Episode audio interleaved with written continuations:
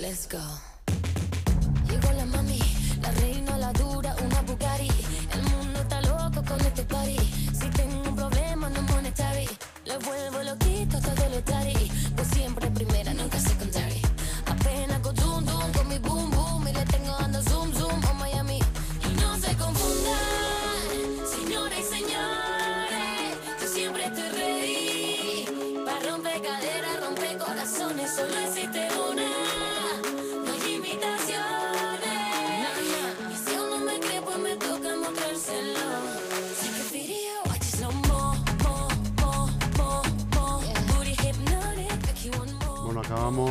Acabamos, de constatar una primicia en esta tarde de, las, eh, de este martes caluroso, de cuando son las cuatro y media, de que don Pedro Atienza se sabe la canción de Eurovisión. Hombre, para no sabérsela, hasta la saciedad lo han repetido antes y Oye, ahora más. Pero escucha, el otro día me han pasado la transcripción de la letra y tiene mensaje. ¿eh? Tela marinera. Tela marinera la la letra. letra. Acord- ah, bueno, tú no estabas ese día eh, haciendo el programa, pero eh, Almudena sabe que yo era de las tansugueiras, o sea, que no era precisamente de, de nuestra Chanel de España, ¿no? Eh, pero, pero vamos, hay que reconocer que el, el éxito lo ha obtenido, porque si, ¿qué es lo que vamos a ver hoy además? Si quitáramos toda la geopolítica del panel eurovisivo, eh, seguramente que Chanel, bueno, y los escándalos, entre comillas, eh, con la manipulación de las votaciones eh, ya manipuladas, El televoto. la manipulación de las votaciones ya Ya manipuladas, de por sí. de seis países, yo creo que Chanel hubiese sido la vencedora de esta edición, a pesar de que yo apoyé en su momento en el Beni- Benidorm Fest a las Tansugueiras. Bueno, pues mira. Eh, ¿Quién sabe lo que hubiera pasado si hubieran ido las Tansugueiras? ¿eh? Pues o mira, incluso Rigoberta, ¿no? Mm, mi canción favorita, o sea que debo de tener ese mismo gusto, era Francia y quedó penúltima. No, no sé yo, no sé yo si hubiese hecho eh, ese gran papel, porque la verdad es que al final eh, de Eurovisión ya es televisión. Realmente es un lo que la gente vota es la actuación y hay que reconocer que la coreografía de, de, de Chanel y sus y sus eh, bailarines eh, y el montaje que hizo Televisión Española eh, en esa actuación, pues impactó. Y ahí están lo- los votos. Parece ser que, que el productor de Chanel es el coreógrafo de Jennifer López, ¿no? Sí, esa canción, según leí yo en el Beni- Benidorm Fest, era una, es una canción descartada por Jennifer López. Es una canción compuesta, es profeso para, Para Jennifer ella. López. Hombre, ya los mimbres los tiene. ¿eh? Porque cuando ya vas con ese padrino, ¿no? Le Pues pasa sí, un poco no, lo no, que es- a Michael está claro Jackson que ahí con Casey Jones. triunfó, triunfó la, la, em, o sea, en, en el Beni- Benidorm Fest triunfó eh, la cartera, triunfó el dinero, porque realmente eh, el, de los tres, eh, de las tres canciones más importantes, esta era la única que tenía un proyecto Un soporte detrás. ¿no? detrás, exactamente, y las otras dos eran Y de ahí precisamente fue entre de donde, comillas, entiéndaseme, eh, de aficionados en esto del mundo de la música, ¿no? y de ahí precisamente fue de donde vinieron las críticas, ¿no? Claro. No, no tanto hacia ella como hacia la persona Sobre todo de porque Chanel el- eh, o hacia sobre su todo estilo, porque sino curiosamente, eh, los críticos eran porque el voto del público pesaba poco. Eh, esos eran los críticos de por qué no había ganado las Tasungueiras o por qué no había ganado Mama, ¿no? Eh, justo la- lo contrario que pasa en el festival. en Efectivamente, justo lo contrario de lo que ha pasado y, seguramente que si el voto del público hubiese pesado menos, eh, un poquito menos, tampoco mucho menos, a lo mejor Chanel era la, la vencedora de este, de este evento, de este, mm, De este además certamen. de- de- del concurso televisivo más antiguo de Europa. Y que, sin y que sin duda ha venido a revitalizar. Eh, Este, este año ha tenido y está teniendo todavía, porque como acabas de decir, pues bueno, pues hay algunos eh, artículos en prensa hoy en los que se destaca la posible manipulación de los votos ya manipulados. ya manipulados. eh, y bueno, esto va, va a traer cola, porque Sí. ahora pues se, habla, se sigue hablando de ellos eh, y, y se está sobre todo expectante a qué es lo que va a hacer ahora Chanel. Si es que al final Eurovisión, mm, hombre, em, es verdad que el- el- es- al final es la asociación de un- televisiones públicas, pero no deja de ser una empresa privada. ¿no? Eh, y, y, esto me recuerda mucho a los escándalos, a los escándalos de por qué eh, perdió tanto peso los concursos de Miss España y de Mister España, porque al final eran montados por una empresa, hay intereses de esa empresa. Hombre, este es un poquito más complejo, ¿no? Pero al final, eh, y, y, Eurovisión no le va a pasar lo mismo que a Mister España, Miss España, porque Eurovisión eh, lo que está muy claro es que eh, eh, hay muchísimos fans de, este concurso televisivo, ¿no? de este concurso de la canción. Millones y millones de fans en toda Europa. Entonces es un... Yo veo muy difícil que, vaya hacia abajo, ¿no? Pero lo que ha quedado muy claro es que no se vota la mejor canción, sino que... Y ya entramos un poquito en harina, ¿no? Sino que parece que los votos tienen otros aspectos, ¿no? Y aquí donde interviene el, pues el famoso nombre de mi programa, ¿no? Los juegos de cromos, que funcionan muy bien, sobre todo cuando eh, votan en 42 países de toda Europa eh, a una canción. Los gustos, los colores, los, las querencias, los cariños, la geopolítica también influyen mucho en este, en este tipo de decisiones y solamente hay que echar un vistazo a los últimos mm, países ganadores de Eurovisión para darse cuenta de que no siempre es así, pero ayuda muchísimo. Claro, una pregunta que, me, que me, se me viene ahora mismo en este momento, al año que viene, en teoría, Ucrania debería eh, eh, Ser la realizar sede. ¿no? la sede de Eurovisión del año que viene, cosa que parece en principio bastante improbable. Ya se han ofrecido muchos países, entre ellos eh, España y entre ellos Madrid, para, para ser la sede de, de este, de este evento de este concurso, ¿no? Y, y, y, y luego otro, veremos, de, otro detalle que te da cierta esperanza y, te vuelve a renacer la fe en el ser humano es ver cómo vota Croacia a Serbia y Serbia a Croacia. A Croacia, exactamente. ¿Mm? Es, de, es de prever esto, que dentro de 20 años Ucrania vote a Rusia y Rusia vote a Ucrania. Y a lo mejor incluso futurible y a lo mejor incluso menos, porque 2042. Al final, eh, uno de los factores que mueven mucho eh, evidentemente el odio al vecino mueve, pero al final eh, estamos hablando de, de dos, dos, los dos ejemplos que tú has puesto, de gente prácticamente con las mismas raíces culturales y por lo tanto prácticamente con los mismos gustos musicales. Y por lo tanto no sería de extrañar, no tanto a lo mejor eh, en, el, voto popular, eh, pero sí en el jurado televisivo, que se puedan ver ese tipo de votaciones, ¿no? Y incluso yo diría también que en, el, que en el voto popular, una vez que... Porque claro, si todos tuviéramos guerras pendientes, eh, pues Alemania nunca ganaría. Bueno, Alemania quedó última.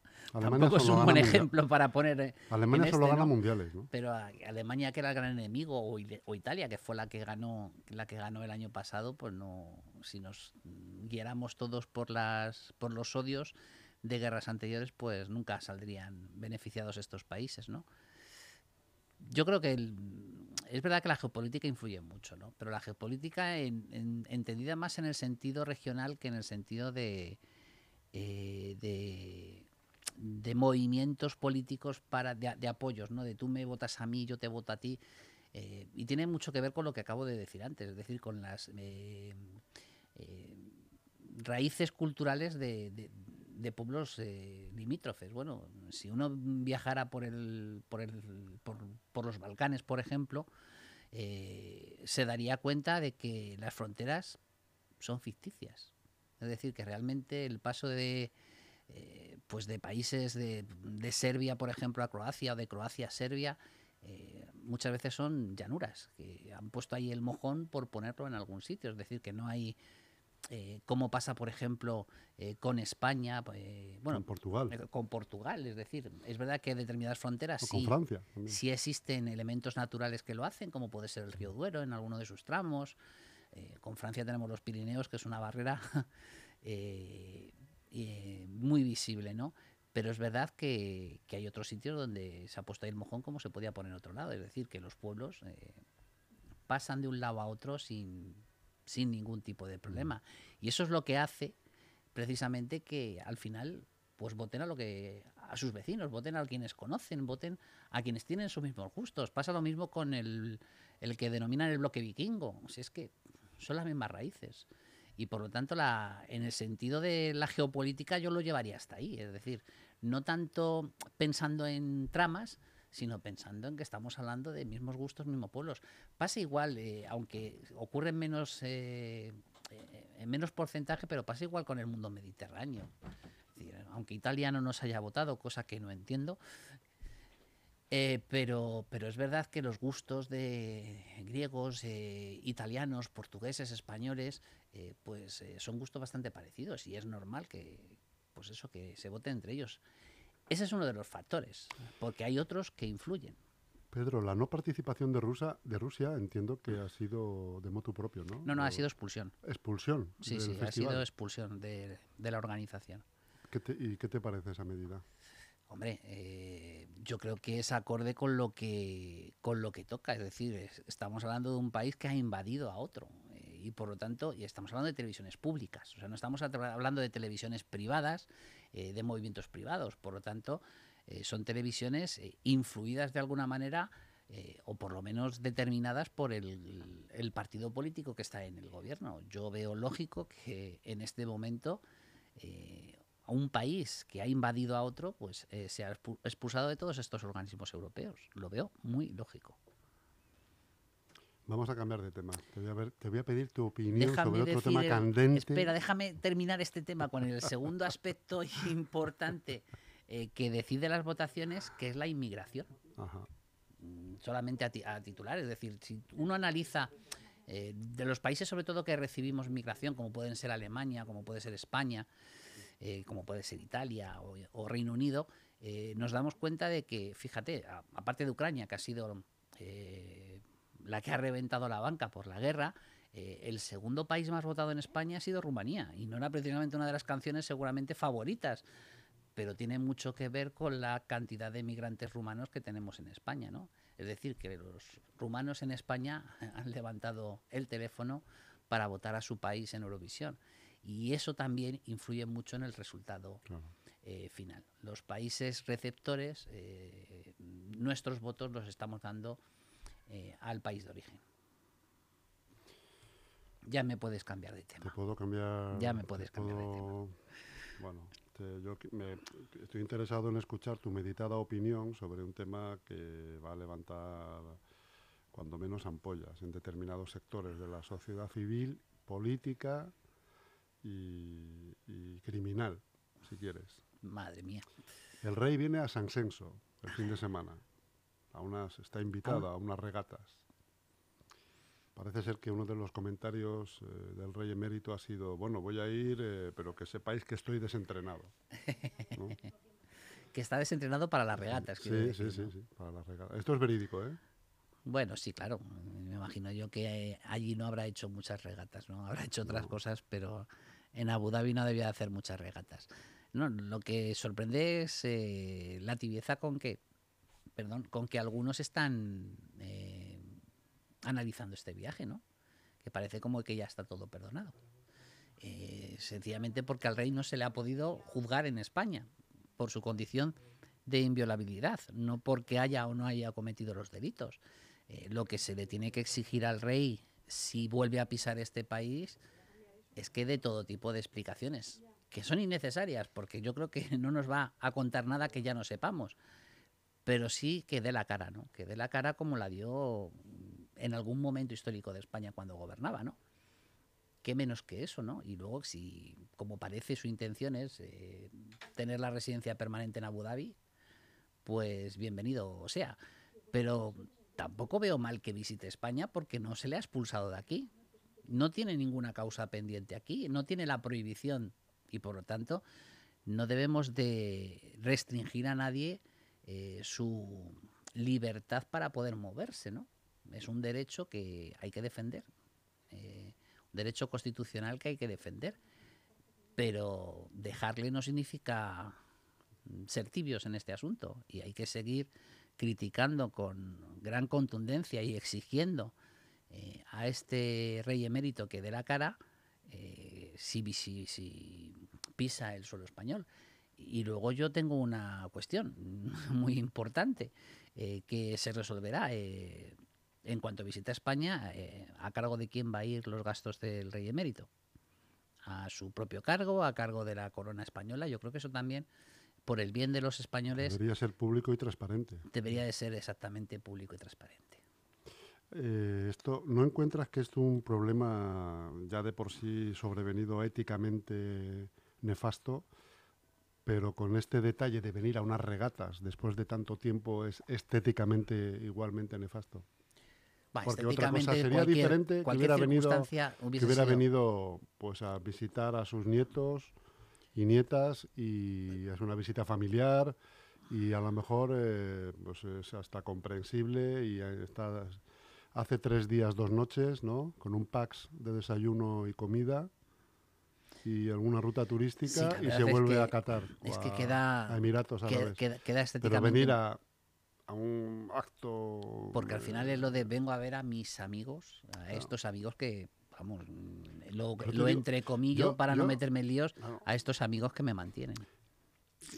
Tú, tú, estamos hablando de que, de, oye, y los gastos de este hombre cuando viene aquí, que, que ya mm, se- yo presupongo que son, van a ser inmensos, van a ser lo que mm, probablemente lo que gana una familia modesta al año, Se lo gaste en una hora o un supone día, la ¿no? visita, no, supone la visita de un personaje así. eh, eh, pero yo te digo, oye, ¿y los sueldos de los asesores que tienen estas personas, a dónde se van? Porque no hay un asesor que diga, oiga, Majestad, o, o Juan Carlos, o Carlos, o Juanito, ¿no? Eh, no hagas esto, hombre. No, no haga- disimula un poco. Bueno, asesor- asesores tienen, pero yo creo que para... Nadie dice nada. Yo creo que el, o, no sé, el- o el- él ya hace lo que le da la gana. el- el asesor en este caso no está para eh, darle consejos como tú acabas de hacer, sino para, eh, bueno, vamos a ver cómo esto eh, cala de tal manera en la sociedad, es decir, para suavizar el impacto. eh, y el trabajo de estos asesores es más el de suavizar el impacto. Porque me imagino que esta visita estará cuidada por esos asesores hasta el más mínimo detalle. Eso es quiero decir, pensar. Pero Seguramente que cuando llegue a escapa. San Genjo eh, se ubicará en una casa de un amigo, que será quien la ha invitado y quien pagará entre esos gastos, imagino, eh, y la visita ya confirmada por la casa al rey, eh, la casa del rey, eh, que va a hacer al, al rey Felipe, el rey emérito Juan Carlos en Madrid, que también está confirmada, me imagino que eh, estarán ya cuidados hasta el más último detalle. Y a mí lo que me gustaría conocer es eh, cuál es el objeto de esa visita, que no estamos hablando de una visita privada, sino que estamos hablando de una visita con tratamiento de oficial. Eh, ¿Cuál va a ser el resultado? A mí me gustaría conocerlo ya. Y seguramente que no lo conozcamos hasta, hasta que la Casa Real emita la correspondiente nota de empresa después de ese encuentro. No, no creo ni que haya, eh, bueno, rueda de prensa el rey no da, o sea que tampoco vamos a esperar eso. ¿no? Sí, pero puede obedecer a, un- a una estrategia de acercamiento, de darle naturalidad a las escapadas del rey a, a su país y, ¿no? y de Sí, a poco, de a poco la opinión de la calle se va acostumbrando a estas visitas, hasta, irá alargando las estancias. Yo creo que lo que buscarán es eso, precisamente, normalizarlo de tal manera que ya no sea ni siquiera noticia las futuras visitas del rey emérito a España. Y yo creo que uno de los resultados que se va de esa reunión va a ser precisamente volver a ratificar lo que ya dijo el rey Juan Carlos, el rey emérito Juan Carlos en, en una carta a su hijo, eh, que él tiene intención de, de tener residencia permanente en Abu Dhabi. Ese Bueno. será uno de los resultados y que pues vendrá a ver a sus amigos eh, al club de San, San Genjo a hacer sus regatitas y, y, como tú dices, a, a visitar a su familia. Te voy a sacar a colación otro tema que te va a gustar. De estos que te pone a ti la, la carne de gallina. Cuéntame. Como decía Cruz, que te pone eh, gallina en piel. Eso también lo Eh, puede decir Yoda. eh, escuchas, nuevas escuchas, nuevas, nuevas grabaciones, nuevas De un tal Villarejo. The Wire, The Wire, la que- que- bonita serie, esa la tienes que ver si no la has visto ya, ¿eh? No, no la he visto. Ahora estoy atascado en, escucha. en- en una, en una locura. Eh, una serie que te, yo creo que te he recomendado alguna vez de dibujos animados eh, que no son dibujos animados. Es decir, está hecha con eh, animación, pero no son, no entiendas, que lo voy a decir mal para que la gente lo pueda buscar bien en, en la plataforma, es Undone, desechos en inglés, Antón, eh, es una rayada.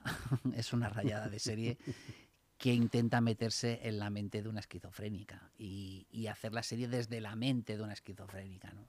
Ya lleva dos temporadas y la verdad es que es muy recomendable. Ah, pues Bueno, bueno, lo buscaré, lo buscaré. vamos, pero no te entretengo para hablar de los... Eh, yo sabía que te ponía gallina en piel esto, ¿eh? Bueno, ¿qué te parece? ¿Qué te parece todas las declaraciones? eh, aunque son antiguas ya, ya están Tienen algo, 10 años ya. algo pasadas de moda, pero sí que denota a las claras eh, que, que una conversación privada no la aguanta ni, ni el Papa.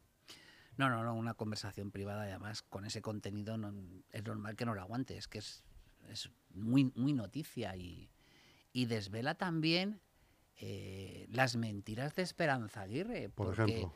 Esperanza Aguirre era, era, eh, apa- aparecía o intentaba aparecer como el aceite sobre el agua de la corrupción del Partido Popular, ella siempre por encima.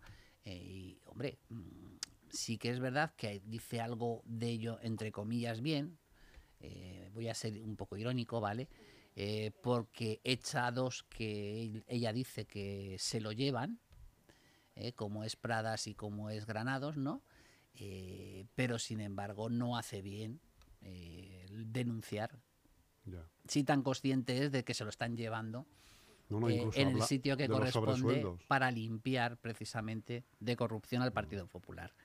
Es decir, hay una cosa que entre comillas dice bien de ella, pero no, no lo arregla la conversación, porque claro, sabemos que fue hace 10 años y que ya no hizo absolutamente nada porque ni porque devolvieran lo robado, lo supuestamente robado, ni porque eh, ella se personará para denunciar eh, los, no sé ya cómo calificarlo, eh, el robo a mano armada que ha supuesto la ciudad de la justicia en Madrid eh, y esas mordidas eh, que eh, parece que también se llevaban no con, el- no la enseñanza privada concertada. Que no ¿no? está funcionando ni siquiera la ciudad de la No, no, justicia. todavía No, ni- ahí se está ni metiendo dinero y no ese edificio sigue sigue ahí con un futuro muy incierto, ¿no?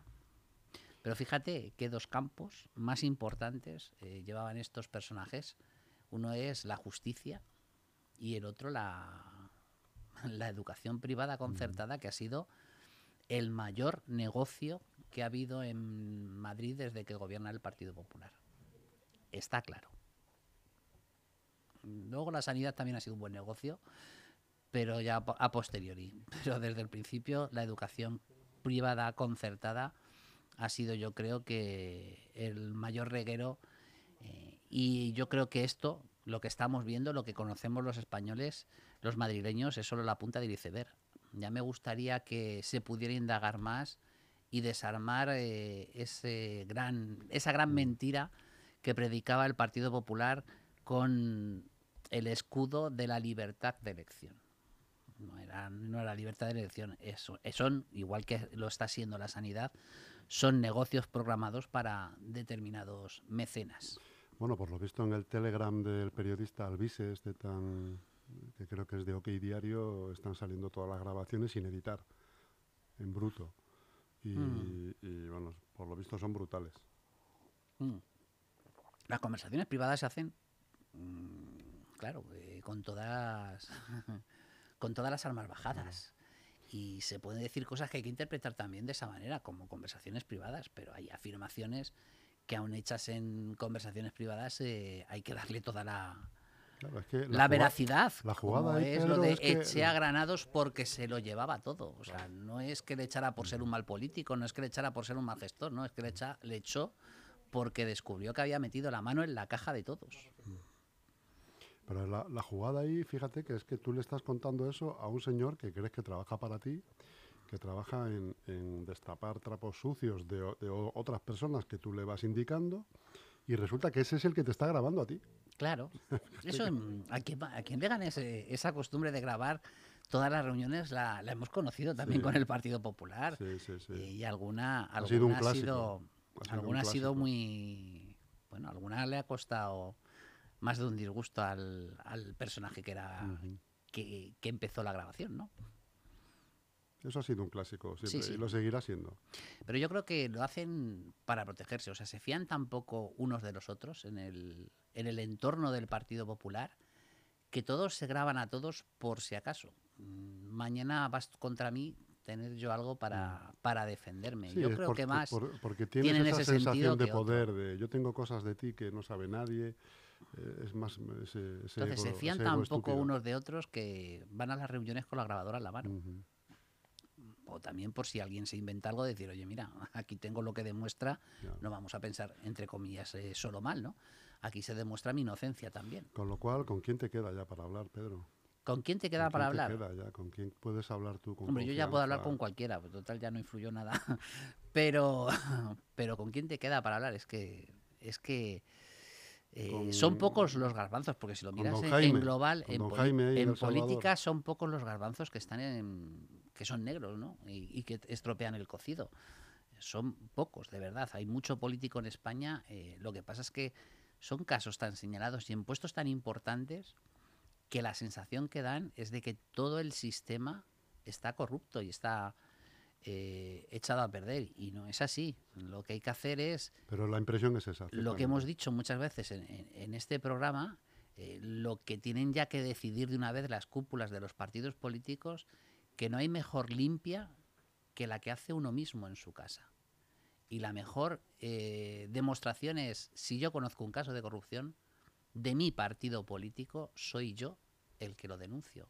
Cuando empecemos a ver eso, empezaremos a ver eh, por fin el final de, de esta saga que ya lleva muchos años y que ha salpicado prácticamente, sin excepción, a todos los partidos políticos de España.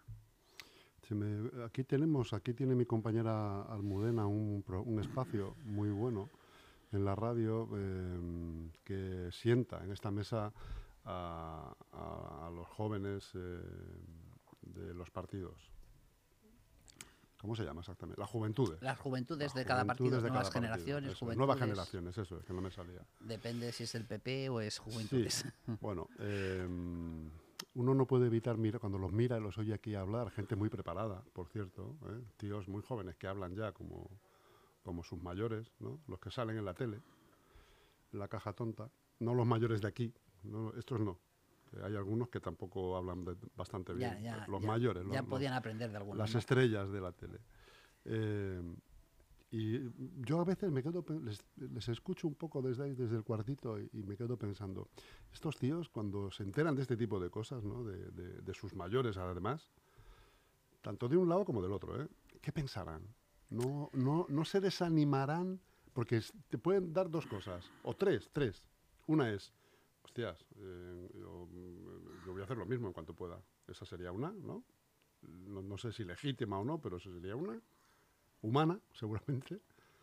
Dos, hostia, tengo que hacer algo para cortar esto. O sea, yo, mi vocación va a ser acabar con esto porque... Y tres, me voy, dejo esto. Es- es- Esto es imparable. Esto lleva 50 años, gente en la cárcel, y esto no para, la gente no para de robar. Claro, pero un ¿Qué partido pensarán político... estos muchachos? Un día que, que vengan otra vez se lo voy a mm, preguntar. Pero directamente, seguro que te darán la respuesta a los mayores, o sea, no te contestarán. seguro. No, me vamos. una respuesta Claro, eh, aprendida cliché. en los seminarios. Una respuesta cliché. Cada partido. Eh, pero la verdad es que un partido político es un grupo humano muy complejo. Y te puedes encontrar las tres posturas que tú has dicho. Es decir, eh, no, no es homogéneo, ¿no?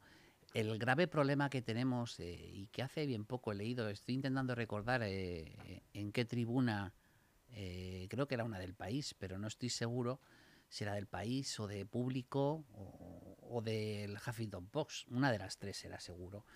Eh, el problema que tenemos ahora en, en los militantes es el, el- lo podríamos denominar como el hooliganismo político. Es decir, eh, a tu partido no. Todo lo que dicen de tu partido, todo lo que dicen de los miembros de tu partido lo niegas. Lo niegas. Eso no puede ser. en es principio, en principio lo niegas. lo están utilizando, son pruebas que están utilizando eh, para dañar precisamente al partido, ¿no? Entonces ese hooliganismo te hace proteger al, al que luego se puede demostrar A que tuyos, precisamente claro. eh, lo que está haciendo es perjudicar a tu partido político, ¿no? Y, y- y te vas a encontrar ese tipo de militante. Luego te vas a encontrar al militante crítico, pero el militante crítico eh, tiene una dicotomía muy difícil de solucionar, que es yo lo critico dentro del partido, pero no lo hago fuera por no hacer daño a mi partido. Y esa dicotomía es lo que hace que a lo mejor ese ruido interno eh, que existe en los partidos políticos, que estoy convencido de que existe en todos los partidos políticos, no se escuche fuera, ¿no? Y luego está el tercero que tú dices, que es el de ese, ese lucha contra el, este segundo es el que lucha internamente para que esto no esta gente no avance dentro del partido. Y luego está el tercero efectivamente que dice, es que yo me he metido aquí para eso. Contra ese precisamente, que ya digo que son los menos, es decir, eh, que Afortunadamente. porcentualmente son los menos, afortunadamente, eh, pues contra ese precisamente es contra lo que las contra los que las cúpulas de los partidos políticos eh, deben de purgar directamente, porque ese ni se mueve por ideología, ni se mueve por principios, ni por ideas, ni por valores. Ese por lo que se mueve es por el, por el poderoso caballero. Y, precisamente a esas personas son las que hay que eliminar. Otro de los males que tiene, eh, que hace que esto, eh, que cuando ascienden a la cúpula, como ha pasado en el Partido Popular, eh, pero ha pasado también en, el Partido Socialista en Andalucía, o sea, no, no voy a, ser ciego y no verlo, ¿no? Es que ascienden a las cúpulas de los partidos políticos este tipo de personajes y crean, utilizan el partido político como entramado, eh, no solamente para pagar las campañas electorales, sino para de paso quedarse eh, pues con alguna bolsa del Ikea olvidada en la casa de tu padre, ¿no? Eh, claro.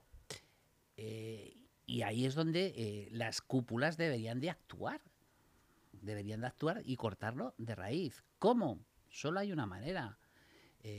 La pena es que el último ejemplo que hemos tenido aquí, en la Comunidad de Madrid, eh, pues parece indicarte lo contrario.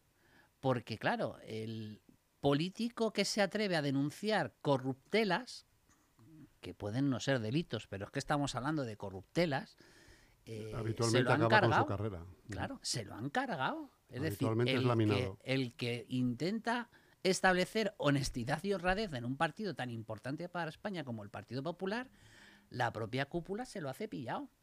Y ya no estamos hablando solamente de socialista corrupción. veces también, el Claro, estamos hablando de le toca, ¿eh? ética, estamos hablando de ética, estamos hablando de corruptelas. Que, que, que de ahí a la corrupción eh, suele haber solo un paso, ¿no? Entonces, mm, por cierto, eh, dar la enhorabuena al próximo presidente de, del Congreso del Partido Popular de Madrid, Miguel Ángel Recuenco, ¿no? Sí, señor. Eh, hay que darle la enhorabuena, hay que Ujú. Hay que ser justos y, Ojo, y eh, ojo. reconocérselo, Fíjate, ¿no? ese, ese aldabonazo que ha recibido por parte de la Comunidad de Madrid, eh, a mí, que no es que sea especialmente perspicaz, pero me sugestiona. ¿En qué sentido? ¿Sabes, eh, ¿Sabes por qué te lo digo? No, no, no, no te Cuando sigo. te ahora. pongo ojitos así de rapel, Te sugestiona ¿sabes? porque... Me sugestiona de cara al 23. Con eso te lo digo todo y no te digo nada. yo, yo creo... Y ni afirmo ni ni, de- desmiento. ni desmiente, ni confirma ni desmiente, ¿no? Eso es. Hombre, yo tengo clarísimo que, y además en los últimos movimientos, salvo el desliz de, de decir Leganes en Fuenlabrada, de llamar a Fuenlabrada Leganes, pero parece que Isabel Díaz Ayuso tiene muy claro dónde está la futura mayoría absoluta del Partido Popular en Madrid. El cinturón. Y está en el cinturón sur. En afianzar Ya, y ya ganar no va a ser cinturón, rojo sur. nunca más, Pedro. Sí, no, sigue siendo cinturón rojo, es decir... Vas a eh, quedar huérfano de municipio. yo lo tengo muy claro. Sigue siendo cinturón rojo a pesar de que gane el Partido Popular. Mm, lo tengo clarísimo. Va a ser un error de cuatro años, ¿no? Pero luego volverá Bueno, es también el, el vermellón. el- el- el sentido también de, de lo- los críticos de izquierda que no nos votamos ni a nosotros mismos, ¿no? Que ese es el gran problema de la izquierda. eh, lo fue en la guerra y lo sigue siendo ahora. Lo de parecemos como los palestinos en la vida de Brian. Sí. Igual. No nos ponemos de acuerdo ni siquiera para, para denominarnos. Ni ¿no? para tirar piedras. Exacto, ¿no? Pero es una apuesta clarísima de, a, que, a que aquí está la mayoría absoluta que, que ella busca. Sí, em- es un caladero inexplorado por la derecha o, o porque ha sido inexpugnable durante muchos años. Pero también parecía que Andalucía era inexpugnable y fue. ¿eh? Nada es, entraron en nada es Andalucía. eterno. Ni siquiera Y México para el PRI fue Madrid, eterno, ¿eh? El sur de Madrid es la Andalucía de España. ¿eh? Y que entre el PP en No será la primera vez. El cinturón rojo, ojo. No, no, Mariano Pero Rajoy, yo, Mariano Rajoy ya obtuvo el cinturón rojo, es decir, que no será la primera vez. ¿eh? Ya ha habido veces que el Partido Popular ha dominado prácticamente todo el cinturón rojo menos Fuenlabrada. Hubo alcalde de- popular en, Madrid, en Leganés, Jesús Gómez. Hubo alcalde popular en Getafe, hubo alcalde popular en Alcorcón, a la vez quiero decir. Eh, hubo alcalde popular en Parla eh, y donde no hubo, eh, todavía no ha habido nunca alcalde popular ha sido en, en Fuenlabrada, que es eh, la aldea gala, ¿no? bueno, luego en- con Pedro Sánchez se revirtió y el, el panorama fue lo justo al contrario, es decir, había que escarbar mucho en el sur para encontrar un alcalde eh, de Ciudadanos más que del, del Partido Popular, ¿no? Y bueno, esto sí que es lo normal. eh, la alternancia en política es lo normal. Lo que está ocurriendo en Andalucía también tenemos que tender a que es la normalidad. Lo anormal era que el Partido Socialista gobernara dura- durante tantos años eh, una comunidad autónoma. Lo que es anormal es lo que ha ocurrido en Galicia o lo que está ocurriendo en Galicia. Eso es lo anormal. Lo normal es que haya alternancia. Es decir, que cuando el lo desgaste normal y deseable. el desgaste poder a un partido político le hace pasar su factura, eh, pues se ha sustituido por, por otro, que haya alternancia para que también eh, el, el ciudadano pueda aprender. Y esto no es tirar piedras contra mi propio partido, es decir, eh, yo diría, ya me gustaría que ganara el Partido Socialista todas las elecciones, que es mi partido político, ¿no? Pero no hay que ser ciego, es decir, el mundo se mueve por ciclos y hay que ser consecuentes con, con la realidad, no ser hooligan, sino ser analista. En la vida no se puede ser un hooligan de nada. Pero Bueno, me gustaría que te de los partidos de o sea, de los equipos de fútbol de no sé yo qué de- decirte. Hombre, de las finales del Madrid, sí, a partir del minuto 80 hay que ser hooligan. Hay, hay- hay que ser creyente. A partir del minu- minuto 80 hay que ser creyente porque estamos ya en otro, en otra, eh, en otra esfera. Fíjate, la- la- el último partido que vi de contra el Eibar en Leganés, eh, qué envidia daban los del Eibar Leches. No soy muy hooligan de, del fútbol, pero qué envidia daban los del Eibar. ¿Pero por qué lo dices? Porque no he Porque podido- luchan todavía por el ascenso y nosotros ya No bajan sa- los brazos, no sabemos ¿no? para bueno ya no luchamos para nada sencillamente nos mantenemos no Mm. una pena Pues estamos acabando, Pedro, pero sí que me gustaría que te quedaras con esa nota mental que te que he soltado así al volapié, ahora que estamos en San Isidro, en la que considero que este aldabonazo que ha recibido Miguel Ángel Recuenco, portavoz del PP de Leganés, puede tener visos de futuro. Si todo Eso- sale bien, ojo, ojo, si todo sale bien. es su ¿eh? objetivo me imagino que es su todo objetivo sale ¿no? bien. Ya, hablando de San Isidro No, no, pero es que tú vas por el tema de que su objetivo ser alcalde. no Ah, no por eso. Entonces Y estamos en que- sintonía. Que yo creo que Miguel Ángel lo mismo ya se le queda a este municipio pequeño. No sé, no, no hablo con él, no puedo, no puedo opinar. Pero hablando de San Isidro, tú sabes que en Madrid hay una costumbre de hacer encuestas eh, para el Día de la Comunidad de Madrid, para la Comunidad de Madrid y para San Isidro, para el Ayuntamiento, ¿no? Eh, después del Mascarilla Gate, después del caso de las mascarillas, curiosamente las encuestas dan mayorías prácticamente absolutas al Partido Popular en Madrid. Uy, eso da para analizar mucho. Sí, da para Al analizar final, mucho, sí. al final no sé qué es lo que quiere el ciudadano, ¿eh? Eh, hablo en general, hablo en general, pero es curioso que el, el mayor desgaste que ha sufrido el Partido Popular en estos cuatro años en el Ayuntamiento de Madrid no le haya afectado, sino todo lo contrario. Sí, le está potenciando. Empujando. Es para analizar. Pues ahí lo dejamos. Pedro, si quieres, ya tienes deberes para el martes que viene. Si no sale ¿Eh? otro tema, Si no sale otro tema, porque hoy, hoy hemos tocado un montón de asuntos. ¿eh? todo muy relacionado. Aunque Todo ya hemos empezado en. Eurovisión, pero al final todo con la muy cultura muy- muy y hemos acabado con. A ver cómo termina esto de Eurovisión y, y la alteración de los votos alterados. Bueno, A ver cómo fíjate, a acaba mí me este interesa asunto. más, me interesa más dentro de que tampoco es una cosa que me traiga loco. eh, el futuro de Chanel. Ver ahora cómo se maneja, cómo se maneja con el, la pasta por un lado, los focos por el otro, la atención mediática, Pues, porque es importantísimo acertar con el primer disco. pues fíjate que el futuro de Chanel eh, lo veo yo más eh, en su faceta de artista. Hay que pensar que el, el que mejor quedó antes que Chanel fue Chiquilicuatre. Bueno, ¿Eh? Antes como, como este resultado estamos hablando de Bravo y Lady Lady, ¿eh? O sea, nos tenemos que remontar hace 27 años. Que Chiquilicuatre quedó bien, Quedó octavo, ¿eh? quedó bien, un puesto por debajo de Rosa, eh, de España.